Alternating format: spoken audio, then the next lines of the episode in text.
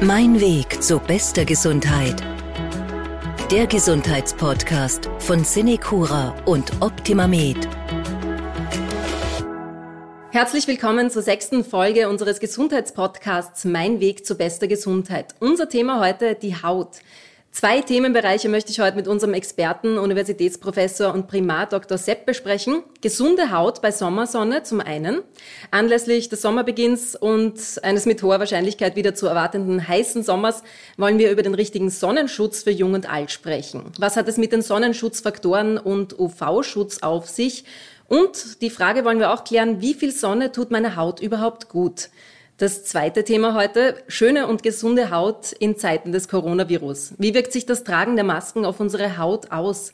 Wie können wir Unreinheiten vorbeugen und welche Auswirkungen hat das häufige Händewaschen auf die Haut?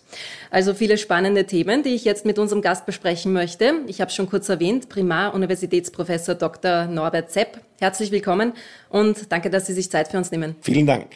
Herr Dr. Sepp, Sie sind Facharzt für Dermatologie und Venerologie und leiten die dermatologische Abteilung im Krankenhaus der Elisabethinen in Linz. Erzählen Sie uns bitte vor Beginn kurz von Ihrer täglichen Arbeit. Ja, meine tägliche Arbeit ist natürlich äh, Patienten, die stationär aufgenommen werden, mit unterschiedlichsten Hauterkrankungen, diese zu diagnostizieren und zu behandeln. Das schließt die Visite ein auf den Stationen, das schließt die, Ambulanz ein auf unsere Abteilung und äh, operative Tätigkeit, organisatorische Tätigkeit, ja, das wäre es eigentlich schon. Dann steigen wir ein in das Thema der heutigen Folge, unsere Haut. Bei vielen von uns hat sie in den letzten Monaten einiges mitgemacht. Die Corona-Krise hat zum Beispiel Stress ausgelöst, der auch der Haut dann zu schaffen macht. Der neue Alltag hat vielleicht unsere Pflegeroutine durcheinander gebracht und auch das häufige und teilweise lange Tragen der MNS-Masken und die verstärkte Händehygiene, die tun ihr Übriges, um die Haut einfach aus dem Gleichgewicht zu bringen. Jetzt mit dem Sommerbeginn und mehr Sonnenstrahlen heißt das natürlich, dass wir zusätzlich auf besondere Pflege und Schutz setzen sollten damit unsere Haut auch langfristig gesund und schön bleibt. Dr. Sepp, beginnen wir gleich mit der Hautpflege jetzt im Sommer. Nach einem Frühling, in dem ja die meisten von uns viel Zeit in Innenräumen verbracht haben, zwangsläufig, ist unsere Haut jetzt wieder vermehrt der Sonneneinstrahlung ausgesetzt. Und dass die UV-Strahlen der Haut schaden können, das wissen wir alle natürlich. Können Sie uns erklären, was es damit auf sich hat? Es gibt ja unterschiedliche UV-Strahlung, UVA, B, C. Wo liegen da die Unterschiede? Ja, also das UVC, das ist das Licht, das sehr kurzwellig ist und das wird hoffentlich von unserer äh, Schicht, der Ozonschicht in der Atmosphäre aufgehalten, dass es nicht auf die Erde kommt, weil das wäre extrem gesundheitsgefährdet. Das wird auch bei uns eingesetzt äh, in der Flächendesinfektion, in Industrieanlagen. Also das ist wirklich ein, ein keimabtötendes und lebendabtötendes UV-Licht. Äh, das UVB ist das kurzwellige Licht, das macht den Sonnenbrand ähm, und dringt nicht sehr tief in die Haut ein. Das UVA ist das langwellige Licht und ist so das Bräunungs-UV-Licht, wo unsere, die Pigmentproduktion in der Haut stimuliert und damit wir auch braun werden. Ganz vereinfacht gesprochen. Wenn man diese UV verschiedenen Lichtwellen anschaut, da muss man sagen, dass in den Sonnenschutzcremen hauptsächlich das UVB versucht wird, uns vor dem UVB, von diesem kurzwelligen, Sonnenbrand erzeugenden UV-Licht zu schützen und weniger das UVA. Sie sehen auf jeder Sonnenschutzcreme einen Kreisel drin, das UVA, das ist von der Europäischen Kommission, dass zumindest ein Drittel auch ein UVA-Schutz vorhanden ist damit ähm, auch die Leute vom UVA geschützt werden. Natürlich nicht zu 100 Prozent, sonst würden sie auch nicht braun werden beim Auftragen einer Sonnenschutzcreme. Grundsätzlich ist es so, wir brauchen das UV-Licht aus verschiedenen biologischen Gründen. Wir haben eine bessere Stimmung, wenn wir ein Sonnenlicht sehen. Es ist für unsere, äh, für unser seelisches Gleichgewicht wichtig. Über den Vitamin D-Produktion brauche ich gar nicht zu reden. Also ich will als Hautarzt nicht das UV-Licht schlecht reden. Es ist eine ganz wichtige Funktion, hat es für unseren Körper, aber wir übertreiben es manchmal. Nochmal kurz zu den Unterschieden UVA und UVB, die für uns wichtigen UV-Strahlen. Äh, von UVB hat es ja lange geheißen, die sind eben die gefährlichen. Ein bisschen ist man ja abgerückt davon. Ist das richtig? Und wenn ja, warum? Deshalb, das ist eine sehr wichtige Frage, die Sie hier stellen. Man hat wirklich tatsächlich gemeint in der Vergangenheit, dass das UVB das Kanzerogene, das krebserzeugend ist und dass Sonnenbrände das Schlimmste sind. Das ist richtig. Aber man kann auch im Tierversuchen sehen, dass das UVA genauso Hautkrebs machen kann, wenn es in einer entsprechenden Menge auf den Menschen, ähm, auf den Menschen auftritt.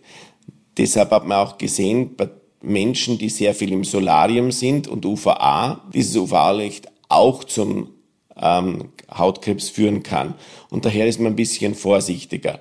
Es geht grundsätzlich Sonnenlicht, das UVA und UVB hat, das direkt korreliert zum Beispiel mit dem weißen Hautkrebs. Äh, je älter wir werden, wir haben eine Bevölkerung, die älter wird, wir sind längere Jahre der Sonne exponiert und dadurch wird der weiße Hautkrebs, also sogenannte Basaliome oder Plattenepithelkarzinome, also vom obersten Epithel der Haut, ausgehende Krebsarten zunehmen. Beim Melanom, dem schwarz, sogenannten schwarzen Hautkrebs, ist es die unmittelbar von heller Haut, dann die Exposition starker Sonnenbestrahlung eines der wichtigsten Faktoren, das heißt die Zahl der Sonnenbrände. Und das bewirkt auch, dass wir in den ersten 15 Lebensjahren besonders aufpassen müssen, weil mit einer Latenz von 30, 40 Jahren bei jeder Strahlenbehandlung oder Strahlenexposition der Mensch dann Krebs bekommt. Hm? Und daher ist das bei den ersten 15 Lebensjahren das Lebenszeitrisiko an Hautkrebs zu bekommen, erwerbe ich mir 75 Prozent dieses Risikos. Das heißt, die ersten Jahre sind sehr, sehr wichtig und das führt uns eigentlich auch zu den Kindern. Die Kinder äh, müssen wir besonders schützen, weil die haben Mechanismen nicht, die haben diese Mechanismen nicht, wo Erwachsene haben, sogenannte Lichtschwiele. Das heißt, die, wird, die Haut wird verdickt, wenn sie sonnenexponiert wird. Das kann das Kind nicht. Das heißt, der Schutzfaktor fällt zum Beispiel weg. Und dadurch ist es besonders wichtig, Kindern nicht der Sonne direkt auszusetzen. Mhm. Stichwort Solarium. Sie haben gesagt, dass die UV-Strahlung im Solarium auch zumindest gefährliche Anteile hat. Ähm, es gibt ja so diesen Mythos, dass man, wenn man sich vorher zum Beispiel im Frühling oder im Winter früh genug ins Solarium legt, regelmäßig die Haut ein bisschen vorbereiten kann auf den Sommer. Ist das richtig? Nein, das ist nicht ganz richtig. Das ist, wie gesagt, ein Mythos. Sie haben natürlich durch die verstärkte Pigmentierung, die dann in der Haut diese Pigmentstoffe sich ablagern, haben sie einen gewissen Schutz, der ist aber relativ gering. Und äh, durch das UV-Exposition im Solarium, das ist eine Sache von der Menge. Es hat niemand was als Hautarzt dagegen, äh, dass sie vielleicht einmal vor dem Urlaub sich bräunen im Solarium. Aber das Regelmäßige. Wenn Sie das 50 Mal im Jahr machen, in 10 Jahren sind es 500 Bestrahlungen. Und das erhöht das Hautkrebsrisiko immens. Also das Vorbräunen und so weiter ist ja meistens nicht ein Vorbräunen von Urlaub, sondern ist eher kosmetisch, dass man eher bräunlich und sogenannt gesund ausschaut. Das ist der Hauptgrund, warum die Leute ins Solarium gehen und nicht als wie ich gehe jetzt auf einen Urlaub in die Karibik und muss mich vorher bräunen. Wir müssen unsere Haut auf jeden Fall schützen, besonders im Sommer natürlich bei uns, vor zu starker Sonneneinstrahlung. Wie schaut denn aus Ihrer Expertensicht jetzt ein guter UV-Schutz für uns aus? Lassen Sie mir das ein bisschen provokativ antworten. Ja. Der beste Sonnenschutz ist der mechanische Schutz. Das heißt, wenn Sie mittags einen Hut tragen, ein T-Shirt tragen, sich nicht direkt der Sonne in der intensiven UV-belastenden Zeit Mittagszeit 11 Uhr bis 2 je nach Sommerzeit, sich nicht direkt der Sonne exponieren. Das ist der beste Schutz und schauen Sie, dass Sie im Leben diese Phasen möglichst gering halten. Das schützt Sie vor Hautkrebs und schützt Sie vor Hautalterung. Nummer eins. Wenn Sie draußen sind und Sie müssen draußen, Sie spielen Tennis oder machen irgendeinen Sport, dann ist sicher gut, wenn Sie einen Sonnenschutz verwenden, aber das ist sicher nicht so gut, als wenn Sie im Schatten sind oder einen mechanischen Sonnenschutz verwenden. Wenn Sie diese Sonnenschutzmittel verwenden, dann sollten Sie Sonnenschutzmittel verwenden, die effektiv sind, den hundertprozentigen Schutz haben im UVB und zumindest ein Drittel einen Sonnenschutz auch, auch im UVA-Bereich. Ja, und wie schaut das überhaupt aus? Die Sonne ist ja unterschiedlich natürlich. Oben am Berg ist sie stärker. Und zum Beispiel, wenn wir eben, wie Sie sagen, Radlfahren gehen oder Sport machen, zum Beispiel am See, da reflektiert die Sonne vielleicht auf der Wasseroberfläche. Macht das einen großen Unterschied? Also Wasseroberflächen, vor allem noch schlimmer ist der Schnee. Mhm. Also wenn Sie in Tirol im März eine Skitour machen, wo wirklich ein schneebedeckter Berg und Sie haben eine Märzsonne, dann haben Sie einen UV-Index, der dem von Äquatorialafrika entspricht. Und das unterschätzen die Touristen und auch die Einheimischen, dass sie dann einen furchtbaren Sonnenbrand bekommen mit Blasen, weil sie denken, im März kann ja die Sonne nicht äh, sehr stark sein. Und da wird ungefähr 80 Prozent des UV-Lichtes reflektiert. Das Gleiche gilt das fürs Meer und Seen. Äh, der wird natürlich dieser UV-Wert verstärkt. Das Reflektieren wird vielleicht ein bisschen überschätzt in der Wissenschaft. Ähm, Sie können zum Beispiel, wenn Sie schwimmen und schnorcheln, geht das UV-Licht relativ noch einen halben Meter hinein. Das heißt, der, wo schnorchelt und ein bisschen kühl im Wasser um und um taucht, der kriegt garantiert einen Sonnenbrand, weil er spürt die Hitze und die Wärme durch das Sonnenlicht nicht und taucht da, da battelt da ähm, dreiviertel Stunde im See um und um. Die Sonnenschutzcreme geht inzwischen weg, weil die, die Feuchtigkeit des, äh, die Sonnenschutzcreme und das Wasser wegfegt und dadurch bleibt die Haut völlig ungeschützt äh, exponiert der Sonne gegenüber. Ja. Für das Hautkrebsrisiko ja besonders relevant der jeweils angeborene Hauttyp und die damit verbundene Empfindlichkeit der Haut. Man unterscheidet hier sechs Hauttypen. Können Sie uns einen kurzen Überblick geben, wie die definiert sind? Ja, der Hauttyp 1 ist der, der am empfindlichsten ist. Das ist so äh, der keltische Hauttyp, Schotten, Iren, Sommersprossen, hellhäutig. Und das steigert sich dann immer je nach Pigmentierungstyp bis zum sehr dunkelhäutigen, schwarzhaarigen, dunkle Augen, der kaum nie einen Sonnenbrand kriegt. Und da gibt's natürlich die Zwischentypen 2, 3, 4. Und je mehr sie den Hauttyp steigern, also Typ 6 zum Beispiel, desto weniger haben Sonnenbrände. Und da sinkt auch das Hautkrebsrisiko, weil diese Personen besser geschützt sind dem Sonnenlicht gegenüber. Ja. Ähm, das heißt, das beste Beispiel, Schotten, Engländer, Iren sind nach Australien, helle Haut und dadurch hat Australien das höchste Hautkrebsrisiko der Welt, weil sie dort viel der Sonne exponiert worden sind und mit einer hellen Haut. Und die Kombination ist natürlich ungünstig. Das heißt für sie, je weniger sie Pigmentierung haben, desto weniger werden sie braun, desto mehr Schaden macht die Sonne auf der Haut und das sehen Sie dann als, im Amerikanischen spricht man von Freckled Skin. Das heißt, Sie haben überall diese Altersflecken. Ab welchem Alter kann das anfangen? Ja, schon mit 35. Ja. 35, 40 werden Sie die ersten Schäden schon sehen. Und das sehen Sie natürlich mehr bei äh, Personen, die hellhäutig sind. Ja. Und die werden auch nicht braun. Sie schädigen eigentlich nur die Haut. Ja. Auf jeden Fall ist wahrscheinlich das Wichtigste, die Haut gut zu schützen und äh, die passende Sonnencreme zu verwenden. Wie finde ich da die richtige Sonnencreme für mich?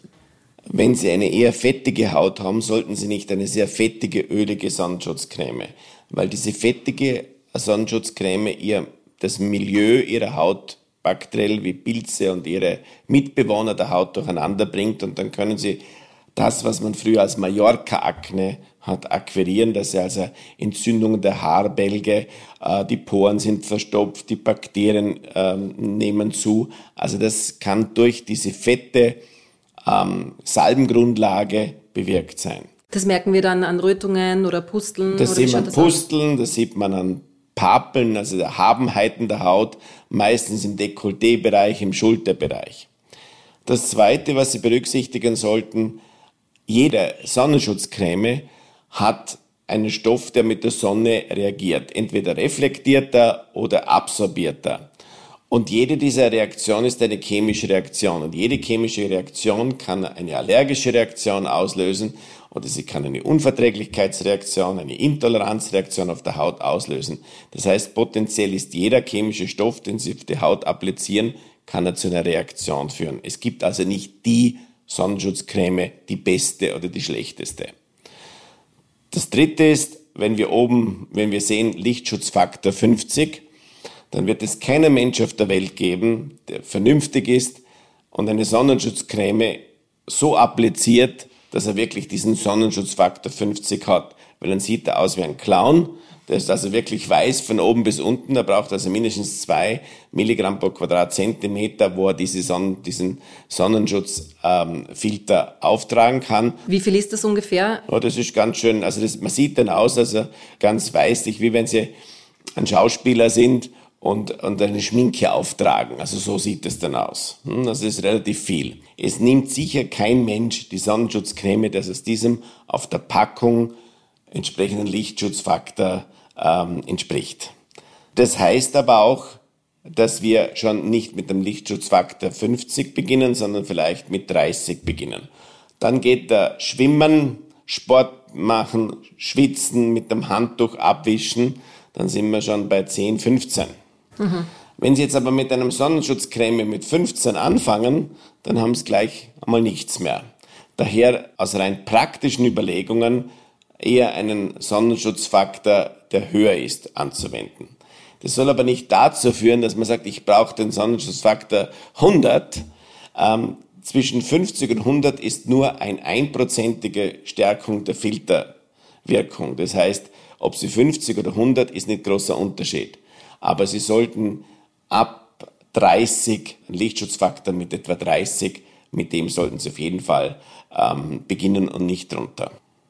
Noch so eine Volksmehr, die man oft hört, im Schatten oder wenn es draußen bewölkt ist, dann brauche ich gar keine Sonnencreme oder zumindest eine mit geringerem Lichtschutzfaktor. Stimmt das?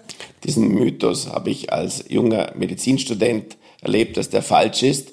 Ich bin einem Event zuschauen gegangen. Es war verregnet, es war wolkig und ähm, ich bin da draußen gesessen und habe trotzdem einen Sonnenbrand bekommen. Äh, gerade in Sommerzeiten, Juli, August oder in Ländern mit einer intensiven Sonnenbestrahlung. Und dann kommt noch ein Wind dazu, kühlt und dann vergisst man völlig über die Wirkung des UV-Lichtes oder des Sonnenlichtes. Im Großen und Ganzen gibt es ja zwei unterschiedliche Arten von Sonnencreme. Den chemischen Sonnenschutz und vor allem in den letzten Jahren aufgekommen den mineralischen. Welche Art empfehlen Sie?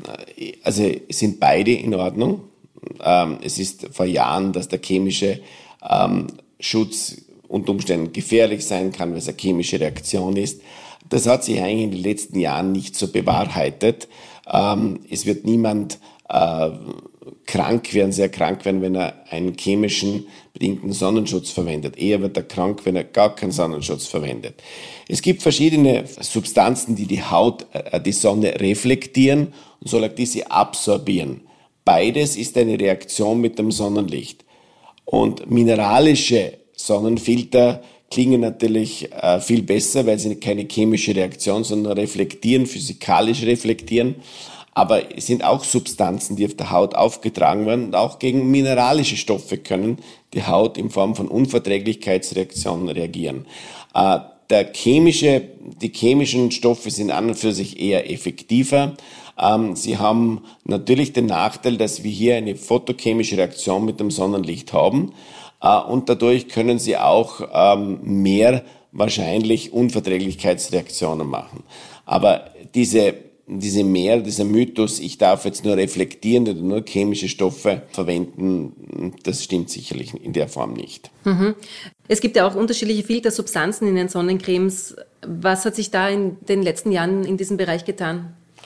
Ja, eigentlich nicht so viel. Das Einzige ist, dass man versucht, ähm, die Nanotechnologie diese chemischen Stoffe sind ja nicht unbedingt ganz einfach, dass sie gleichmäßig sich verteilen auf der Haut. Das war ja immer das Problem, äh, dass man das mit einer Salbengrundlage, dass man eine Mixtur produziert und das auftragt. Und durch die Nanotechnologie kann man das wesentlich besser, dass das, äh, dass das besser auf die Haut aufgetragen, dass es einen besseren Film gibt. Da hat sich sehr viel getan. An den Filtern, würde ich sagen, hat sie nicht sehr viel getan. Also nur eine Trägersubstanz oder wie? Ja, und an der Technologie, wie das auf der Haut besser sich verteilt. Mhm. Ähm, manche dieser Filter jedenfalls haben ja offenbar den Ruf, Fischen und Korallen zum Beispiel im Meer zu schaden oder auch dem Menschen selbst teilweise. Wie sehen Sie das? Naja, wenn Sie überlegen, was in unseren Abwässern und äh, im Meer alles hineinkommt, natürlich sind das chemische Substanzen, die wieder schwierig aus dem, dem, Wasser gereinigt werden müssen. Also das ist sicherlich richtig. Wir belasten unsere Abwässer sicher mit unglaublich viel Chemikalien, so auch mit Sonnenschutzmitteln. Und diese Sonnenschutzmittel mit ihrer klebrigen Form können natürlich am Pflanzen eine Wirkung haben und können an sensible Ökosysteme einen Effekt haben. Das ist ganz sicherlich. Und es ist in manchen Ländern sogar verboten, bei Korallen Sonnenschutzcreme zu verwenden. Neben der Sonnencreme ist ja auch die Kleidung ein sinnvoller Sonnenschutz. Gibt es sowas wie geeignete und ungeeignetere Kleidung? Also es gibt eine Unzahl von UV-schützenden Kleidungen, vor allem für die Kleinkinder. Und wenn Sie in Australien an den Strand gehen, dann werden Sie kein Kind nur in der Badehose sehen. Vor allem Kinder unter fünf Jahren. Und das macht auch Sinn. Und die haben einen Hut auf, die haben sogar den, einen Schutzfaktor für den Nacken und die gehen mit diesem Gewand auch hinein ins Wasser, kommen raus und sie spielen am Strand, aber sie sind der Sonne wirklich geschützt und die haben einen relativ hohen Schutzfaktor, dass das Sonnenlicht nicht direkt auf die Haut kommt. Das sehen Sie immer mehr, auch in südlichen Regionen, auch bei Touristen, weil sich das natürlich jetzt mit der Zeit herumgesprochen hat, äh, dass Haut, UV-Licht, exzessives äh, UV-Licht zu Hautkrebs führen kann, vor allem bei den Kindern. Und da macht es auch Sinn bei Kindern, weil die Kinder wollen am Strand spielen, wollen mit den Wellen spielen, wollen Sand spielen. Und da können sie nicht sagen, ich habe immer da einen Sonnenschirm oder sonst was alles, weil der kommt reflektiert auch vom Meer her und das ist sicher ein sehr guter Schutz. Da gibt es sehr vieles. Ja. Dr. Sepp, braune Haut gilt halt für viele immer noch als Schönheitsideal, mhm. als gesund. Ist es überhaupt möglich, sich jetzt gesund zu bräunen? Hm. Also ich möchte zum ersten einmal sagen, das war nicht immer so, dass eine gesunde Haut ähm, etwas von Wohlstand und Gesundheit ausdrückt. Denken Sie ein paar hundert Jahre zurück, die Adeligen, da war es eher verböhnt, wenn man eine braune Haut, das haben eher die Bauern gehabt und nicht die Adeligen, sondern das war die Noblesse, hat eine, eine weiße, eine helle Haut gehabt. Die braune Haut, dass das äh, gesund ist, erst in den letzten vielleicht 50 bis 100 Jahren so in unserem Bewusstsein. Äh, eine gesunde Bräune kommt darauf an. Wenn Sie ein keltischer Hauttyp sind, also eine helle Haut haben, Sommersprossen haben, dann gibt es erstens keine Bräune und alles, was Sie dort tun, damit sie braun werden, ist schädlich für Ihre Haut. Wenn Sie ein, ein braun gebrannter Mensch sind oder eine dunkle Hautfarbe, dann brauchen Sie die Bräune nicht, weil Sie haben sie eigentlich schon, die Pigmentierung. Also wo soll es eine gesunde Bräune geben? Ja, viele wollen halt immer noch dunkler werden.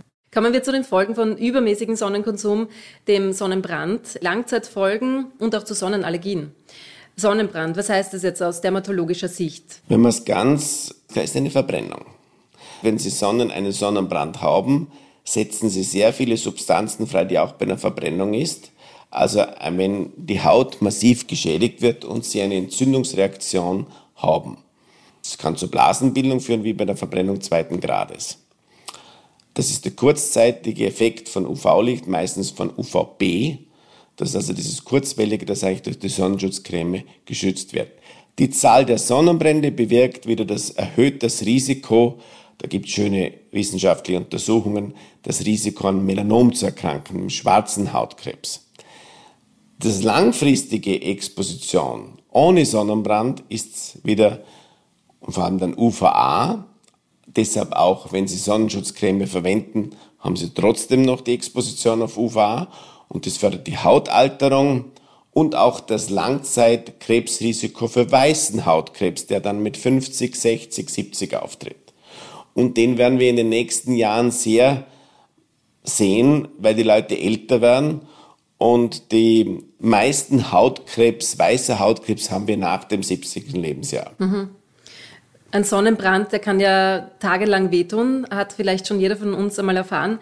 Wann sollte ich denn damit zur Hautärztin oder zum Hautarzt gehen? Ja, Sie müssen jetzt zur Hautärztin gehen.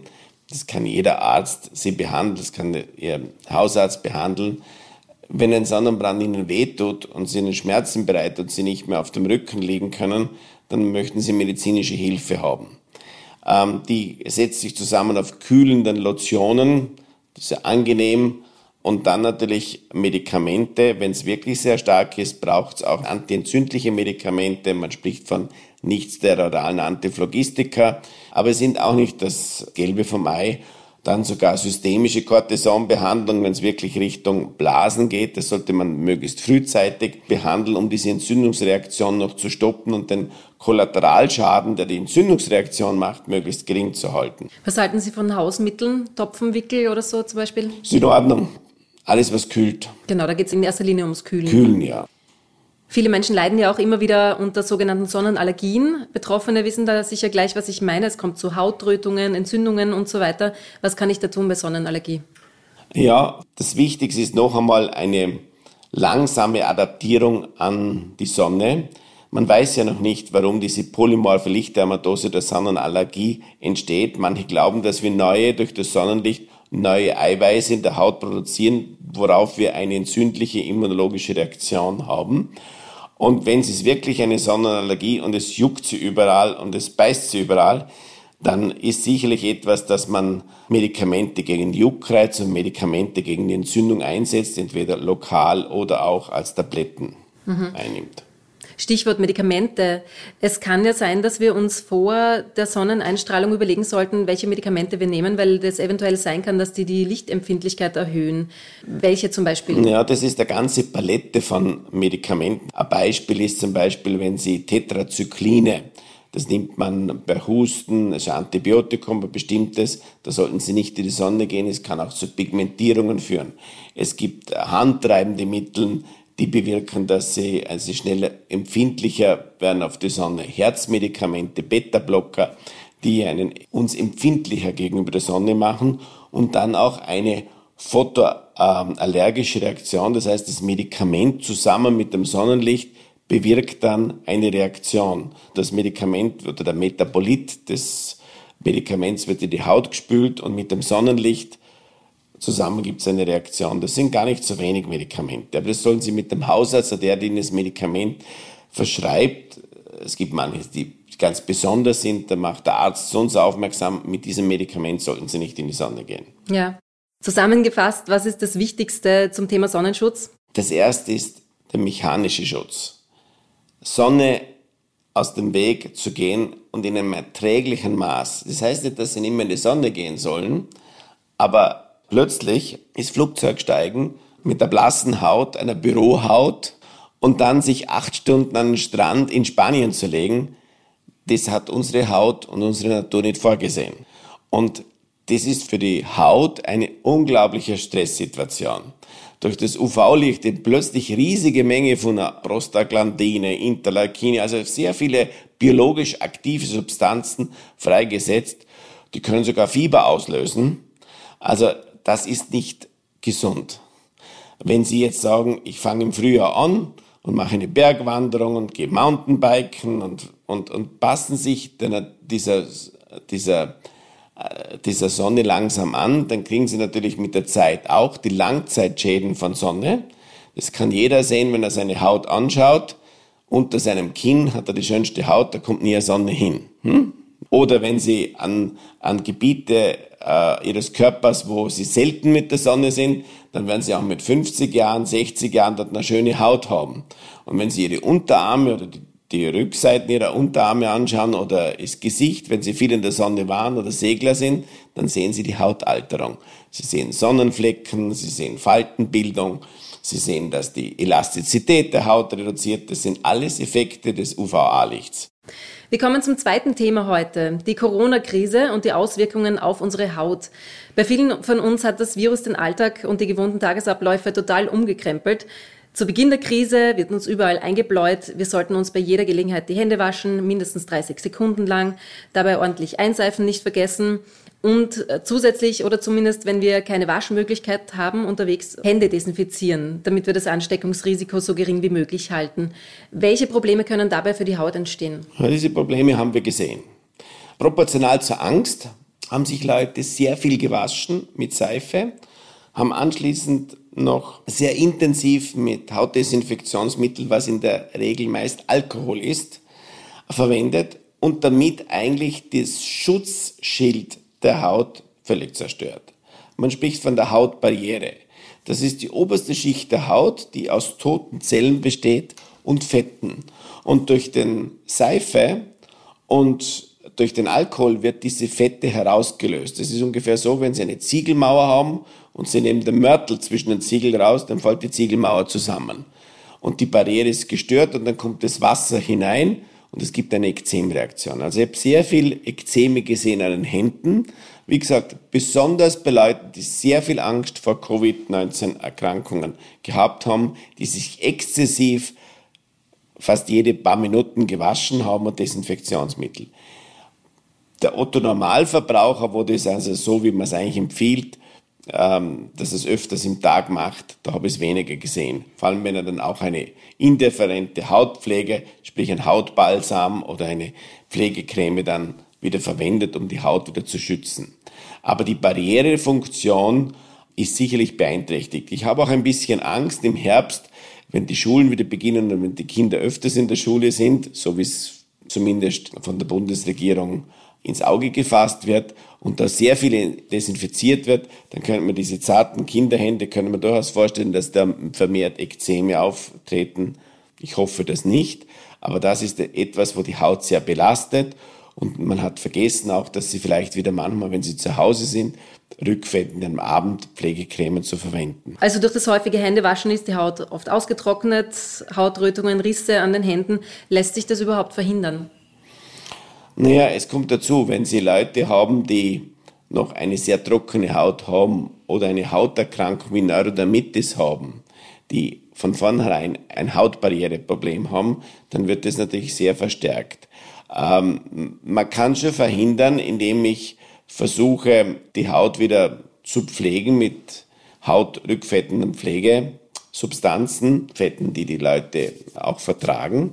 Aber zwischen einem Desinfizieren der Hände und einem übermäßigen Unterschied. Ich habe Leute gehabt, die sich 80 Mal im Tag ähm, desinfizierte. Die haben also nach jeder Berührung einer Türklinke haben sie sich über haben sie ein eigenes Desinfektionsmittel in der Tasche und haben sich desinfiziert. Sie haben Handschuhe getragen, wo sie schwitzen, wo die Barriere auch gestört ist. Also normale Desinfektionsmittel, die auch schon rückfettende Substanzen eingebaut haben. Diese Substanzen sind viel mehr verbessert, äh, verbessert worden in den letzten Jahren, indem in der Desinfektionslösung auch rückfettende Substanzen sind. Und je länger man das einschmiert, desto mehr ist diese rückfettende ähm, Schicht auf die Haut gekommen und hat sie geschützt. Also pflegen am besten mit fettenden Substanzen, zum Beispiel äh, am Abend vorm Schlafengehen genau, besonders genau, dick auftragen, genau, einwirken lassen. Genau. Genau. Die zweite Herausforderung für unsere Haut waren die Masken mhm. in der Zeit. Für uns alle bestimmt eine komplett ungewohnte Situation und neu für die Gesichtshaut. Welche Auswirkungen hat das Tragen von Masken auf die Haut? Was glauben Sie? Die reine Maske, je enger sie ist und je dichter sie ist, verändert sich natürlich das Mikromilieu der Haut in diesem Bereich. Und dieses Areal über der Nase und um die Nase, um den Mund ist von der Haut überhaupt ein problematisches Gebiet. Wir haben dort andere Bakterien als wie an anderen Körperteilen. Das zeigt die moderne Mikrobiomforschung. Wir haben auf unserer Haut Mitbewohner, das sind Pilze und Bakterien. Und die reagieren auf Säuregehalt, pH-Wert, Stichwort. Die reagieren auf Fettgehalt.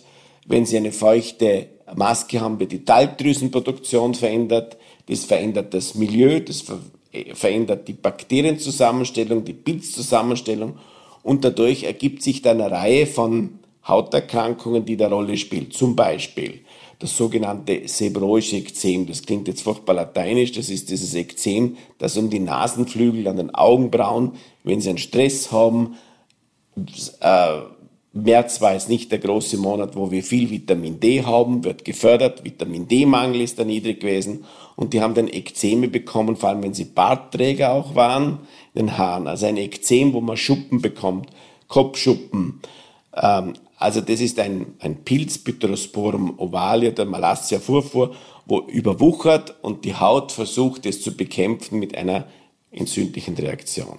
Das zweite, die Leute, die am Bart haben oder Haare haben, durch die Feuchtigkeit ist es wie in der Waschküche, sind die Poren verschlossen worden und die Bakterien, die dort sind, sind bekämpft worden und wir haben dann eine Haarbalgsentzündung oder Follikulitis bekommen. Und das hängt jetzt auch wieder für jemand ab, der eher eine verstärkte Talgproduktion, jemand, der Akne hat, jemand, der überhaupt eher eine unreine Haut hat, jemand, der viel Kosmetika verwendet hat. Mhm. Sind Ihnen noch weitere Effekte der Corona-Krise jetzt aufgefallen? Es hat auch einen positiven Effekt. Das hat man natürlich nicht untersucht, mir ist keine Untersuchung bekannt, aber das Drinnenbleiben äh, im Haus, je nachdem, was das Mikromilieu im Haus ist, wird sicherlich auch einen Effekt gehabt haben. Ähm, Angstzustände, ja, ganz klar.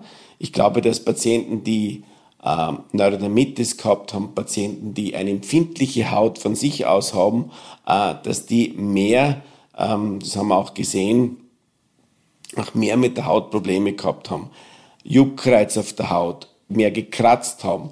Also das hat sicher zugenommen, aber vielleicht nicht in dem Ausmaß, wo wir uns das vorgestellt haben. Also es war alles noch in einem erträglichem Maß, glaube ich. Welche Pflege würden Sie empfehlen für die neuen Herausforderungen? Es werden immer weniger, aber viele Menschen müssen weiterhin noch sehr lange, äh, den ganzen Arbeitstag lang zum Beispiel, die Maske tragen. Gibt es irgendwas, was wir bei der Pflege beachten sollten? Ja, die Leute, die eine fettige Haut haben, eine vermehrte Talgproduktion, müssen eine vermehrte Reinigung der Haut durchführen, wenn sie die Maske runternehmen. Ähm, und Leute, die ein, so ein Ekzem haben durch einen Pilzüberwucherung. Da gibt es sehr gute Präparate, die sollen sich einmal mit dem Hautarzt oder mit ihrem Arzt in Verbindung setzen. Das kann man schon sehr behandeln. Aber natürlich gilt, äh, je weniger Maske, desto besser. Für die Covid ist es natürlich nicht gut. Ähm, und frische Luft im Sommer, wo Sonnenlicht ist und Vitamin D-Stoffwechsel ist nicht so problematisch. Problematisch wird es eher im Winter werden. Die Luft ist trocken, wir haben eine Zentralheizung, die Haut wird noch mehr getrocknet, dann habe ich noch diese feuchte Kammer da vor der Nase, da könnte man vorstellen, dass es noch schlimmer wird. Wir haben ja März, April, Mai, das war schon der Frühling, das war nicht der Winter. Problematisch, wenn wir sehen, wie es im Winter ausschaut.